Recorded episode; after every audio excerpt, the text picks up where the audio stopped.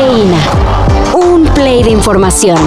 Titulares nacionales, internacionales, música, cine, deportes y ciencia en cinco minutos o menos. Cafeína. ¿Y nunca recibió una sugerencia, un coqueteo Nunca, de soborno nunca, nunca. de algún cártel de la droga? Nunca, nunca, nunca Enrique Ni siquiera un guiño, nada. Nada, nada, nada.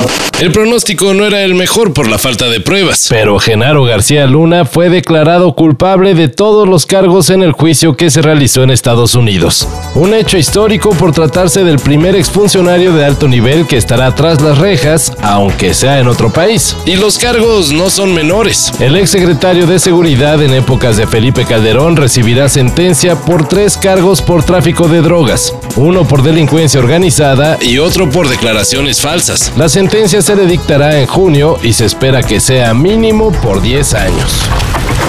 Pero mientras eso pasaba en Estados Unidos, acá en México un tribunal en materia administrativa de la CDMX ordenó desbloquear las cuentas bancarias de Cristina Pereira, esposa de Genaro García Luna. Y pensarán muchos, está bien, pues qué culpa tiene la señora de lo que hacía su marido.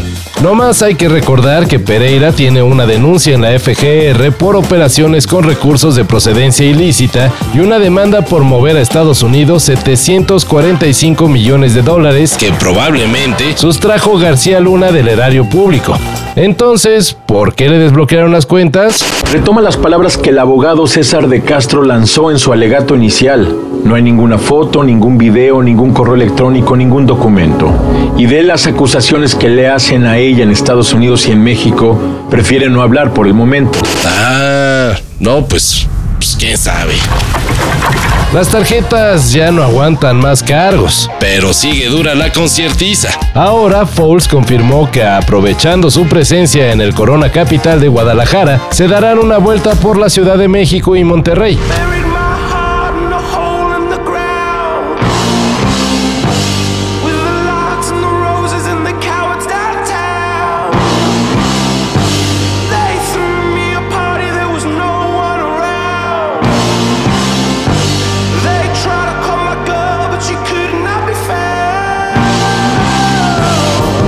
Así que será el 18 de mayo cuando Yanis Filipakis, Jimmy Smith y Jack Breban se presenten en la capital de Nuevo León y el 20 del mismo mes en el Pepsi Center de la CDMX. Los boletos estarán en preventa el 27 de febrero. Los atletas acuáticos mexicanos están a nada de quedarse sin poder ir a los Juegos Olímpicos por problemas políticos y administrativos, por lo que ya mandaron una carta al presidente de World Aquatics, el órgano internacional que regula la natación, para pedirle ayuda. Enfrentamos desafíos que no nos corresponde resolver, denunciaron los deportistas mexicanos. Y es que sí, la CONADE defiende al presidente de la Federación Mexicana de Natación, quiere apoyo de los jóvenes para echar al comité regulador que metió World Aquatics. Y por eso condiciona becas y apoyos en competencias. Para nosotros el comité estabilizador no tiene calidad jurídica ni tiene condiciones para poder llevar a cabo ningún acto dentro del territorio nacional en función de los deportistas y el procedimiento de los deportistas. Y pues, uh, un relajo en el que los atletas dicen, bueno, ¿y yo qué? Algunos libros que leemos actualmente, pero escritos hace décadas, no serían la versión del autor.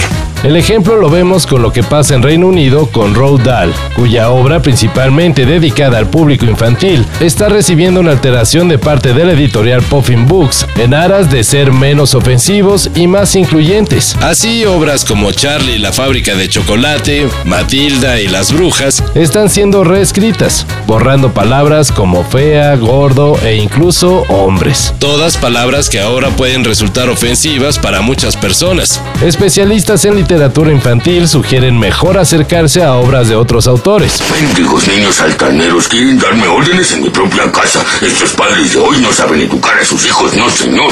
Digo, en lugar de cambiar algo que se escribió hace 80 años.